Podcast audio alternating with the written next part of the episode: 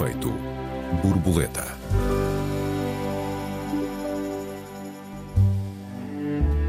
Talvez nunca como hoje nos tenha motivado tanto a ideia de ter razão.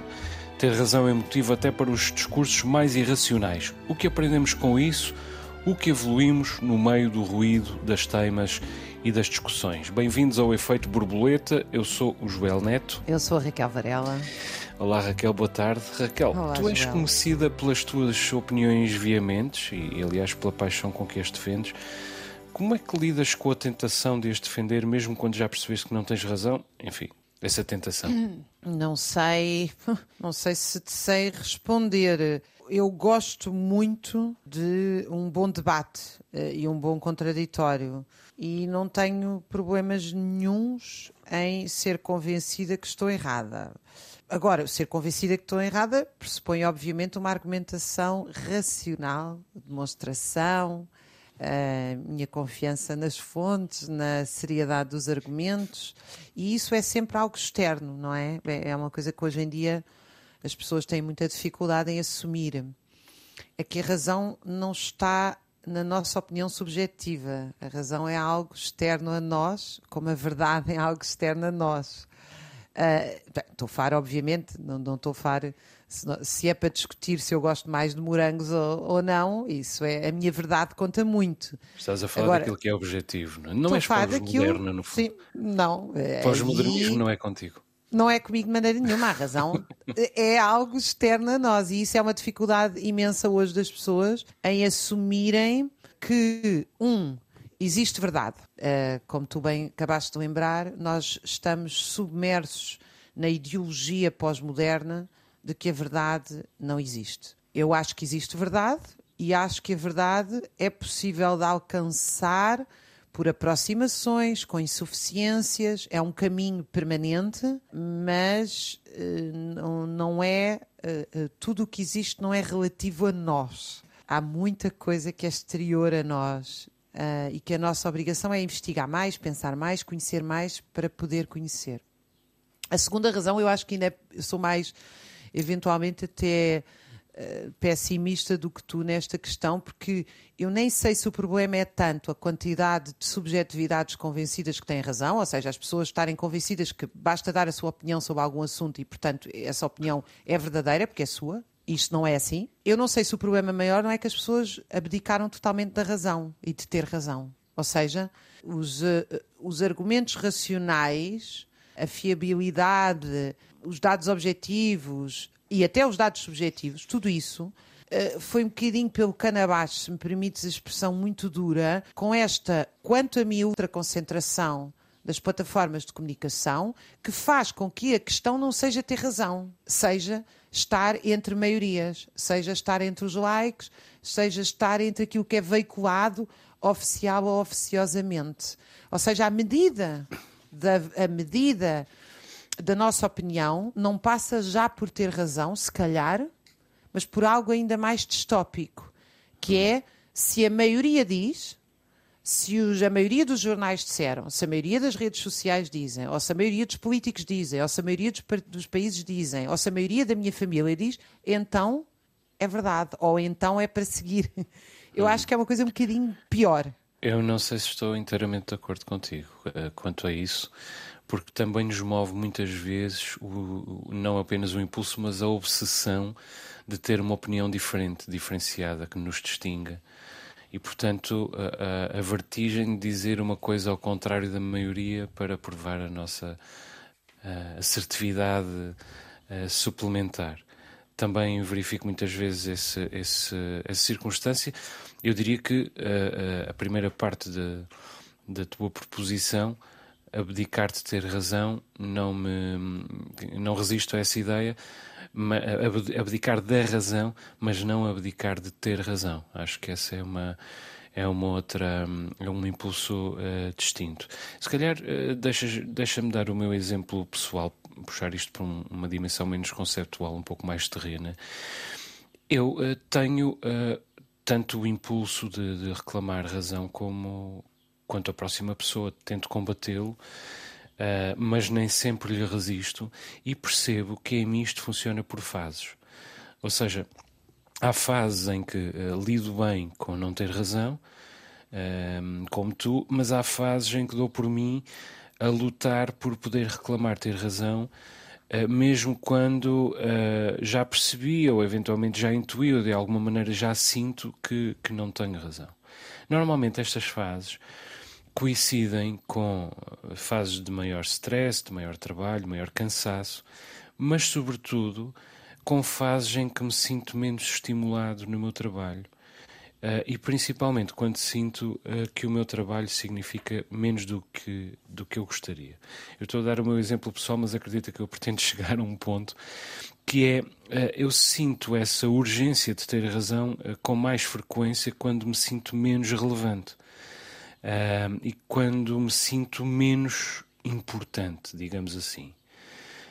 em suma, uh, fazem que me sinto menos empoderado, uh, com menos poder, com menos importância. E creio que é isso que torna uh, o tempo que vivemos, na generalidade das pessoas, tão crítico quanto a este impulso de ter razão. As pessoas, em geral, sentem-se hoje menos importantes do que já se sentiram. O problema de ter razão, de se precisar muito de ter razão, sempre existiu e sempre foi um obstáculo à dialética do pensamento e, e portanto, ao desenvolvimento do, do, pensamento. Mas, entretanto, vivemos este tempo do, do, capitalismo pleno e o capitalismo pleno reduziu a sociedade à tecnocracia, como nós sabemos, o que nos faz a todos sentirmos muito pouco importantes, peças numa engrenagem. Mesmo quando dizemos o contrário, ou aliás, sobretudo quando dizemos o contrário, senão não teríamos tanta necessidade de reclamar importância. Até porque, entretanto, hum, surgiram as redes sociais e elas ajudam-nos a perceber isso. As redes sociais alimentam-se de um paradoxo, uh, um paradoxo incontornável, que, aliás, é ao mesmo tempo o seu principal engodo. Dizem as redes sociais que vieram uh, dar, vo dar voz a quem nunca teve voz, teve voz. E nós agarramos a elas como se elas realmente significassem isso, que passamos a ter voz. E, portanto, passamos a passar os nossos dias a dizer coisas, a dar opinião e a extremar opiniões. Só que dentro de nós sabemos que a nossa voz conta muito pouco, que a nossa opinião conta muito pouco. Uh, se é que conta alguma coisa. E, portanto, extremamos ainda mais essas posições, como se, falando mais alto, uh, esmurrando o peito, uh, berrando, as pudéssemos de alguma maneira validar. Uh, não validamos. Uh, na verdade, limitamos-nos a aumentar o ruído, uh, a ajudar a transformar o mundo numa, numa vozearia infernal e, entretanto, a criar dicotomias radicais em torno de, do mais pequeno assunto, de cada assunto, de todos os assuntos, inclusive dos, dos mais pequenos. Com isso, o mundo vai se tornando todo ele binário entre os que acham que o cão é preto ou acham que o cão é branco, entre os que acham que Trump é fascista ou Trump é um democrata, entre os que acham que o Benfica é melhor do que o Sporting ou que o Sporting é melhor do que o Benfica. E, e desesperados, uh, nós vamos nos agrupando uh, com outros, vamos juntando outras pessoas que defenderam exatamente o mesmo que nós e vamos criando assim as nossas tribos, as nossas equipas, uh, os nossos clubes. O pensamento que sai daí é nenhum, é rigorosamente zero. A humanidade fica exatamente no mesmo lugar, sem aprender seja o que for, e nós sentimos ainda mais sozinhos no meio dessa, dessa multidão. Até porque muitas dessas opiniões que damos e em que baseamos as nossas tribos uh, nem sequer são partilhadas entre nós. Muitas vezes nós, com os colegas eh, das nossas tribos, limitamos-nos a defender uma coisa em que nem sequer tínhamos pensado bem. E, e, com que, no fundo, até podemos discordar. Simplesmente precisávamos muito de dizer uma coisa diferente da maioria. E era isto que eu te queria dizer, a resposta à tua pergunta, para perceber que vemos mais longe, para dar a ideia de que somos mais assertivos e inteligentes. Não somos. Eh, somos apenas peões uh, num xadrez complexo um, ehm, que nos desempoderou e cujas regras nem sequer conhecemos. E só estamos a crescer uh, em amargura, uh, em cinismo e em pessimismo, do meu ponto de vista. O que é que tu pensas eu sou menos pessimista do que tu, né? Eu, eu, antes de mais nada, sou uma entusiasta das pessoas uh, poderem falar uh, com o risco uh, de dizerem muita coisa errada. e acho que isso é um risco ótimo. Quer dizer, chama-se democracia e muitas vezes também se aprende por tentativa e erro, e portanto as pessoas terem mais espaço. eu acho que nós temos menos espaço e não mais. Uh, temos espaço a menos, era o que eu queria dizer. Eu acho que, em geral, o povo, que está sempre na mão dos representantes políticos, sempre na boca dos representantes políticos, tem muito pouca voz. As redes sociais, eu acho, aumentaram um bocadinho essa voz. Para uma certa parte, porque há outra parte que é bom dizer, diminuiu a voz, porque nós já conversámos aqui sobre isto, porque deixou de ter jornais de sindicatos, ou de partidos, ou de grupos associativos, ou de teatro. O teatro é uma voz poderosíssima. Quantos grupos de teatro é que havia, locais, etc. A música é uma voz poderosíssima, ou seja, há muitas formas da população em geral uh, se fazer ouvir Uh, e uma parte dessas, eu diria que a esfera pública é, é, cada vez menor e a esfera do Estado e das grandes corporações de comunicação cada vez maiores. E desse ponto de vista, nós temos uma diminuição da democracia, ou seja, as redes sociais dão uma falsa ideia de que mais pessoas estão a falar. Ao mesmo tempo, a escala é tão a falar grande. Estão, estão, não estão a dizer. Pois, mas eh, ao mesmo tempo a escala é tão grande que de facto também se vê Uh, imensas, quer dizer, eu sigo imensos blogs, sites da internet, coisas interessantíssimas de pessoas que eu nunca conheceria, nunca ouviria, nunca leria se não existissem as redes sociais. Então, porque eu acho que a escala realmente é, é tanta, tanta, tanta gente que no meio uh, apareceu muita coisa interessante e que realmente melhora a democracia e melhora a capacidade das pessoas falarem uh, e, e, se ouvirem e aprenderem umas com as outras. Agora, o problema maior quanto a mim continua a ser esta. Porque a questão é, porque é que as pessoas, quando as pessoas falam, é só falar que as empodera, para usar um verbo que agora está muito na moda. Ou seja, que lhes dá a capacidade de influência, de reconhecimento, de serem ouvidas, de opinarem. Um, não necessariamente, porque se pode falar, falar, falar sobre um determinado assunto e não conhecê-lo. Uhum. Uh, e, e, isso representa um enorme problema. E agora, o problema é que isso não se resolve. Quando eu digo que, que, que leio sites interessantíssimos e revistas e, e artigos de opinião online, como não, não tinha tanto acesso antes, as pessoas que o fazem não o fazem nas redes sociais, elas, tra elas transmitem-no nas redes sociais. Nós estamos a falar de pessoas. Divulgam-no, não é? Exatamente. Nós estamos a falar de escritores, nós estamos a falar de académicos, nós estamos a falar de pensadores, nós estamos a falar de militantes políticos, nós estamos a falar de artistas culturais que, nos seus espaços de política, sociedade, militância, trabalho, conseguem elaborar um pensamento sobre os assuntos e divulgam-no nas redes sociais. E claro, aí estamos a falar do papel cimeiro da escola e da comunicação social e do papel que não faz. Mas isso é reduzir as redes sociais à, publicidade, não é? Quer dizer, eu não, não diria um publicidade. De pensamento, mas a um espaço de divulgação, digamos Eu assim. acho que as redes sociais, o modelo das redes sociais, não é um grande modelo de, aprendi de aprendizagem no sentido de formação. Uh, uhum não é de formação da opinião. Se calhar, é. Raquel, se calhar vou-te deixar desenvolver esse raciocínio no início da, da, segunda parte. Nós estamos a chegar ao final da nossa primeira parte. Para já, uma escolha minha, Under My Thumb, dos The Rolling Stones. Até já. Até já.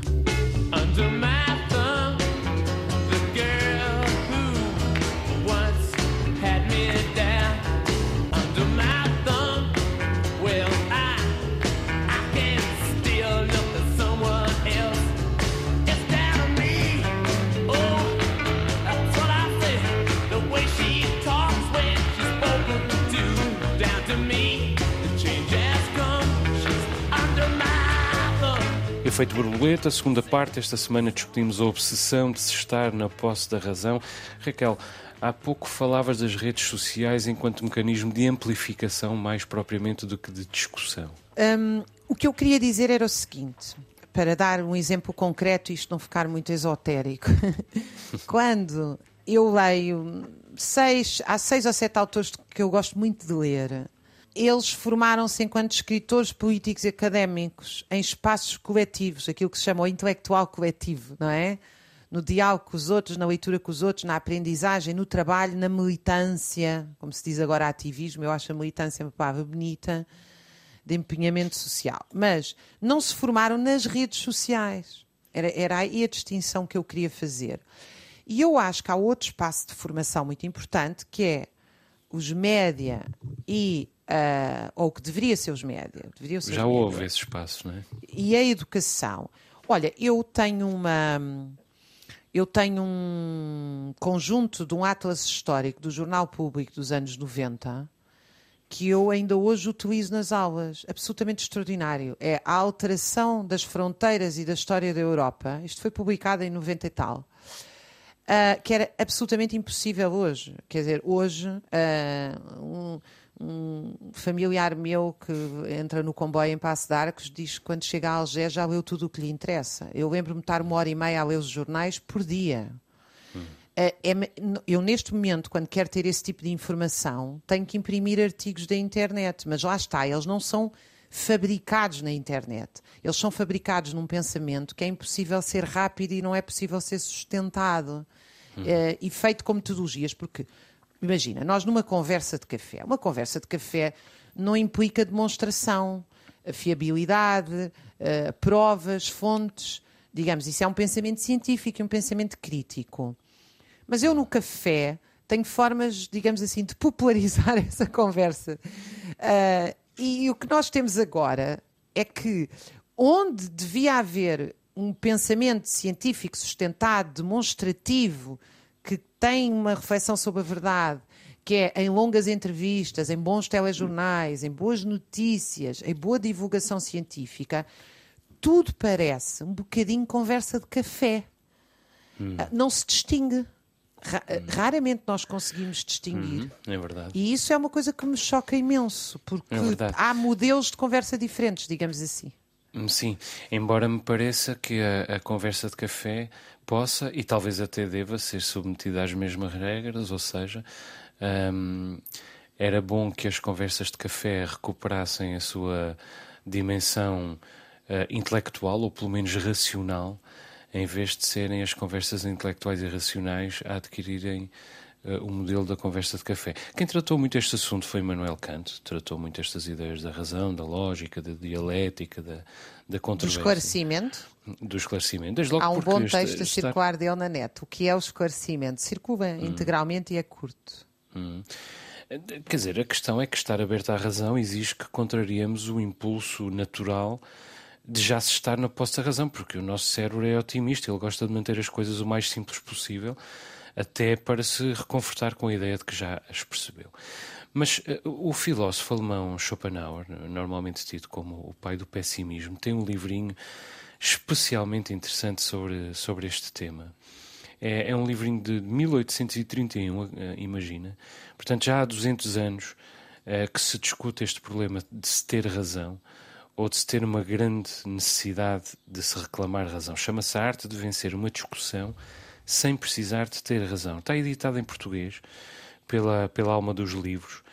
Aliás, há uma edição uh, precisamente de janeiro deste ano. Talvez valha a pena uh, os nossos ouvintes uh, o procurarem nas livrarias. Ele comunica muito bem com o tempo que hoje vivemos.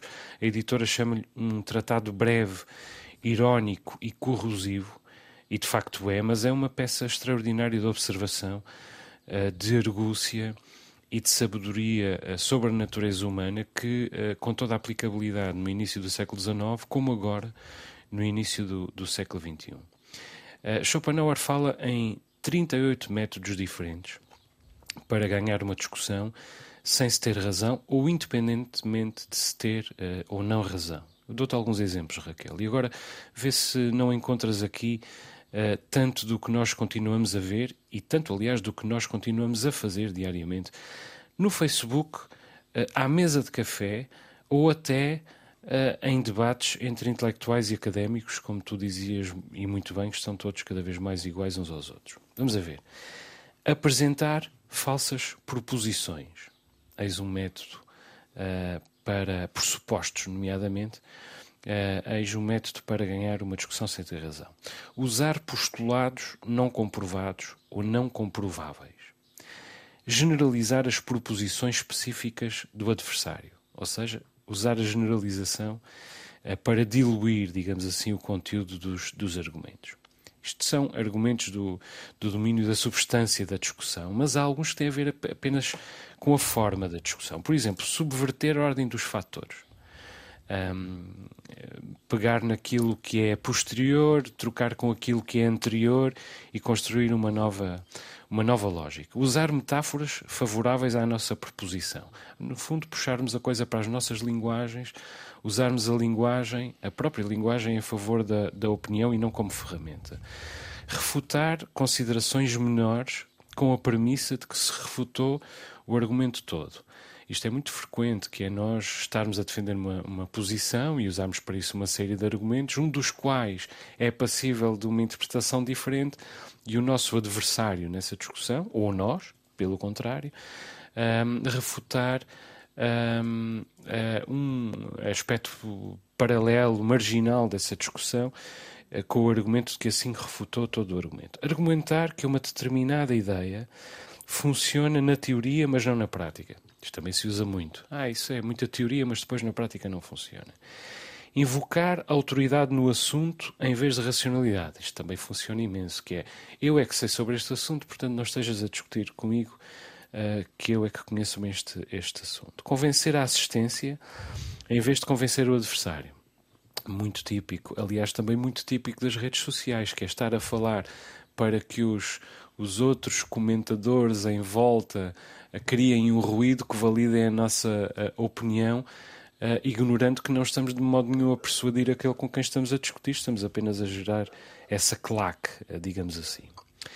Depois, dizer perante um bom argumento: Ah, isso já não sei, isso ultrapassa-me. Como se o facto de uma coisa nos ultrapassar, do facto de a ignorarmos, lhe retirasse a verdade que contém. Depois, criar manobras de diversão retóricas, muito evidente, forçar o adversário a extremar a sua posição, levá-lo até ao limite, uh, de maneira depois a poder desconstruí-lo. Depois há um outro, uma outra maneira que é uh, recorrer aos argumentos ad hominem em vez dos, dos argumentos ad rem, isto é, discutir as pessoas que defendem determinados factos ou que constatam determinados factos ou defendem determinadas ideias, em vez de discutir os factos uh, ou as ideias, colocar as pessoas em causa e não aquilo que estão a dizer. Outra coisa usar falsos silogismos, eh, associações de ideias enviesadas, colocar a ideia eh, do adversário numa categoria de algum modo repulsiva ou odiosa. E depois, claro, no caso de, de a situação se estar eh, realmente a complicar para o, para, o lado, para o nosso lado da discussão, irritar o adversário. Uh, bombardeá-lo de argumentos sem sequer o deixar respirar ou pensar. Tornar a questão pessoal e partir para o insulto uh, e a rudeza e, claro, em última análise, reclamar vitória, mesmo quando manifestamente uh, se perdeu. Portanto, um, ehm, como diz o Schopenhauer, a vitória numa disputa deve-se muitas vezes não tanto à, à, correção de um julgamento ou de um argumento, mas sim à astúcia e à argumentação uh, com que esse julgamento foi defendido. Ganha, nesse caso, quem de facto não tem razão. E ganha, porque o que, o que, o que triunfa é uh, o desejo fútil de se ter razão uh, em vez um, ehm, da verdade. Faz-te lembrar alguma coisa, Raquel? Sim, uh, e eu reconheço todas as notas que tu deixaste como alertas muito importantes. O que também me faz pensar que a arte de uma boa conversa se tem perdido. Quando nós lemos os romances do século XIX, as pessoas. Uh, uh, havia um momento em que paravam de jantar para ir para a sala de conversa.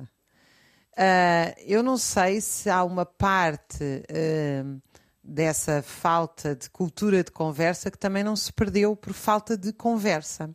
Ou seja, as pessoas vão criando cada vez menos espaços onde se pode conversar com as regras opostas àquelas que tu uh, afirmaste. Estar a ouvir atentamente o outro, querer e ter empatia, ainda que não concordando, ter empatia pelos seus argumentos, olhar o que é que o outro está a dizer e não o outro, portanto, discutir ideias e não discutir pessoas, uh, estar disposto a estar errado e mudar de opinião, ouvir até ao fim. Eu tinha um amigo meu que dizia que gostava muito mais de conversar com alemães do que com espanhóis, porque os espanhóis falavam muito depressa uns por cima dos outros, e os portugueses também o fazem, mas os alemães, como o verbo geralmente vem no fim, era, era a justificação dele, ouviam-se até ao fim, porque se não ouvissem é a última parte, se não ouvissem a última parte, não conseguiam entender. Uh, eu não sei se é isso, se é o facto da Alemanha ter sido uma das primeiras sociedades alfabetizadas com a divulgação da Bíblia e não por acaso a pátria da filosofia moderna tão importante.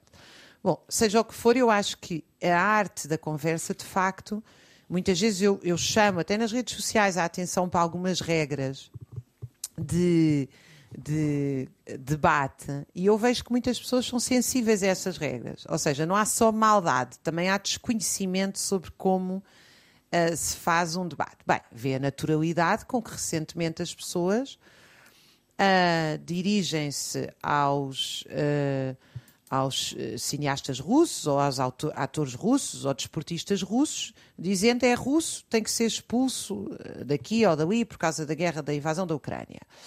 Eh, e, e, eu, para mim, isso é uma coisa muito chocante, porque para mim o homem é e a sua obra são coisas completamente distintas, não é? Eu, enfim, sou fã incondicional do Vargas Llosa, que era um apoiante da ditadura de Peru. Não vou deixar de ler o Mário Vargas Llosa, que é um dos escritores da minha vida. Porque o homem e a obra são coisas completamente distintas. Portanto, também há uma educação para a má conversa, digamos assim. E muitas vezes parte das instituições, parte dos média, parte, não, quer dizer, as redes sociais não espelham só as, as, pessoas. Aliás, eu cada vez acho que as redes sociais espelham cada vez menos as pessoas e espelham mais o comportamento das corporações e muitas vezes até dos média. Há, há, uma, há, há mais simbiose do que alternativa nestas questões. E veja-se que neste tema, quantos jornalistas já não têm como critério não a verdade, não a dúvida, não a investigação, mas o número de likes. Exato, o aplauso. Não é? Não é? Aliás, nós falámos aqui recentemente mas do isso... caso do Twitter, em que ele, uh, o, a definição seria o número de vezes que uma determinada notícia é vista e não a consistência da notícia, a certo, verdade dela. Isso não, isso não são as redes sociais a adquirir a linguagem dos médias, são os médias a adquirir a linguagem das redes sociais. Pois podem divulgar-se nas redes sociais, mas a, a diluição é ao contrário. Não é? A voragem e, é das redes sociais sobre os médias. Não, não e eu ainda ressalvava, eh, sublinhava, aliás, eh, eh, para juntar ao teu cardápio outros, que é quando não há razão, desata-se a gritar. Uhum. Quando a pessoa acha que não tem razão, então grita, porque gritando vai calar a voz do outro. E há outra forma de calar, para mim, muito mais perigosa, que eu. Uh, que eu noto eh, que para mim talvez hoje seja a mais grave, porque nós felizmente não temos censura nos países ocidentais, é a promoção da autocensura por não acarinhar as opiniões divergentes. Uh, eu sempre me lembro desta regra dos partidos de esquerda, que era uma regra histórica nos partidos comunistas originais e que eu acho que foi esquecida por todos os partidos, que era quando havia uma oposição minoritária, essa oposição tinha que ter o igual tempo para falar. Uhum. Uh, isto é uma regra, uma, é profundamente democrática esta regra, que é, se eu tenho alguém que pensa de forma diferente, eu vou acarinhar que aquela pessoa uh, fale e não, uh, e não ostracizá-la. Nós hoje em dia temos justamente o contrário. Quem quer que se coloque na oposição a uma determinada medida é justamente a pessoa que é bombardeada, quando nós devíamos ter a atitude democrática de dizer assim, calma, Há aqui uma pessoa que tem. Oh, não me interessa sobre a guerra, sobre as vacinas, sobre a democracia, sobre o Trump, sobre o Bolsonaro, sobre o Mandela, sobre o que for. Tem uma opinião distinta. Essa pessoa tem, tem convicção, demonstração, argumentos racionais. Então vamos ouvi-la com mais calma, porque é uma opinião que, é, é, é que, está a ir contra a corrente. Nós já ouvimos todas as uhum. outras. Nós, neste momento, temos justamente o contrário. Quer dizer, o, o Faz-me lembrar aqueles pais que lidam com os adolescentes quando os adolescentes dizem qualquer coisa estranha, eu quero ir para um curso não sei de quê, que os pais ficam escandalizados. e os pais uh, desatam a berrar, dizer que vais ficar desempregado e tal, a conversa acaba ali, que a pessoa do outro lado nem teve tempo de expor hum. a, sua, a sua ideia, o seu problema. Hum. Isto para mim é uma coisa muito mais grave que se passa hoje em dia, é esta hum. promoção da autocensura. Sim. Uh, uma coisa que pelo menos os intelectuais deviam saber Uh, e, e, indo ao encontro daquilo que estavas a dizer, é que não ter razão, uh, do ponto de vista mais fértil e mais profícuo, é às vezes o supremo privilégio. Não ter razão é em larga medida bom, até um privilégio, porque entre duas pessoas que argumentam uma com a outra, a única que vai aprender alguma coisa é aquela que não tem razão é aquela que vai, que vai deparar com a razão e por isso é aquela que vai sair mais rica da discussão. A outra sai praticamente uh, na mesma. É evidente que isso exige que sejamos honestos connosco próprios, coisa que poucas vezes estamos preparados para ser, e exige que tenhamos um determinado grau de autoconhecimento, de, de autoconsciência, coisa que poucas vezes temos ou de que uh, poucas vezes estamos sequer conscientes que é preciso ter. Há um, um velho lema uh, cujo autor é difícil de discernir, mas que diz assim: há dois pecados capitais, parecer bonito e ter razão. No fundo, é a mesma vertigem. Nós queremos muito parecer bonitos, ter bom aspecto, ser admirados pelo outro. E queremos muito ter razão, parecer inteligentes, portanto, de novo, ser admirados pelo outro. É, por isso é que eu digo que este problema é um problema de desempoderamento, de, de falta de autoestima, um problema, no fundo, de, de solidão. A verdade é que quando nós nos empenhamos numa discussão demasiado veemente, demasiado abrasiva, em que reclamamos em demasia ter razão, e mesmo que a tenhamos, uh, estamos a cometer uh, vários erros. Não estamos, estamos a ser maus ouvintes, não, não ouvimos o outro, Uh, não, não reconsideramos o que dizemos, não aprendemos. Depois, não estamos a testar as fronteiras daquilo que já sabemos, portanto, não consideramos a possibilidade de nos enriquecermos, não consideramos a possibilidade de sairmos da discussão mais ricos. Um, depois, não estamos a considerar outras perspectivas, portanto, fechamos a porta a efetivamente chegarmos a um grau de conhecimento superior. E não reconhecemos a existência do outro em geral, no fundo, ignoramos a própria compaixão. Um, desde logo porque ignoramos que, uh, ou passamos por cima, ou é-nos indiferente, o facto de que se nós estamos absolutamente certos, então o outro está absolutamente errado. E isso devia mobilizar, uh, pelo menos, se não a nossa caridade, pelo menos a nossa, a nossa sensibilidade. Uh, a verdade é que ser gentil, ser bom, uh, é mais importante do que ter razão e nós ignoramos-lo ostensiva e, aliás, apaixonadamente, porque, vamos a ver, ter razão é diferente de fazer a coisa certa. Fazer a coisa certa é reconhecer a necessidade de uma, de uma situação acima das nossas eh, próprias necessidades. E é ser curioso, é ser ouvinte, é aprender e não transformar o tema em debate num mecanismo de, de validação uh, para nosso uh, próprio conforto. Raquel. Sabes que uma outra nota em relação a isto, que eu acho que é uma espécie de outra face da mesma moeda, é a mesma forma como as pessoas. Não estou só a falar de pessoas, estou realmente a falar da esfera pública, dos médias, das redes sociais, do Estado, das instituições políticas, porque eu acho que isto é um ambiente generalizado. Um, condenam determinada opinião ou pessoa, também a louvam uma certa, uma espécie de, eh, de, culto da personalidade que funciona tanto para o lado inquisitorial como para o lado do endeusamento. Uhum. É muito curioso porque às vezes a mesma pessoa é um considerado um escroque e passado seis meses um herói.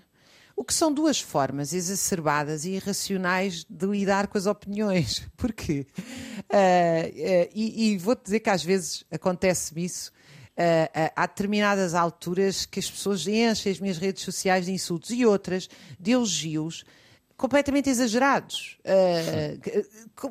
Os dois, as duas coisas são muito exageradas uhum. uh, e, e, que refletem uma espécie de paixões máximas. E que eu não acho, era isto que eu queria dizer, são como o Spinoza, não são paixões alegres. Mesmo quando são elogios, não são paixões alegres, não são, São- é saudáveis. São É paixões solidão. tristes, são eh, endeusamento, eh, um certo culto do carisma, um, um certo um odeio ou amo, ou seja, coisas muito eh, Tribalização. viscerais, viscerais, que são perante um grupo de ideias, não mais do que isto. Terminamos o nosso tempo. Deixa-me recordar aos nossos ouvintes que têm à disposição o endereço de e-mail efeitoborboleta.rtp.pt. Saímos eh, com uma escolha da Raquel, desta vez. Tive razão, de seu Jorge, o efeito Seu borboleta. Volta para a semana. Até lá, um beijinho, Raquel. Um beijinho e até para a semana aos nossos ouvintes. Tive razão, posso falar. Não foi legal, não pegou bem.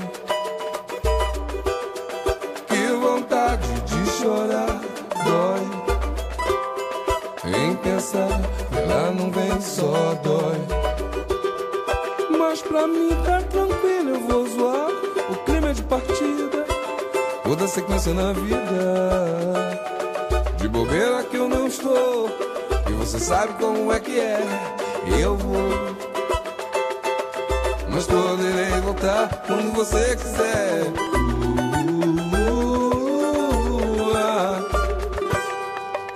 Uh. Uh. Demorou, vai ser melhor.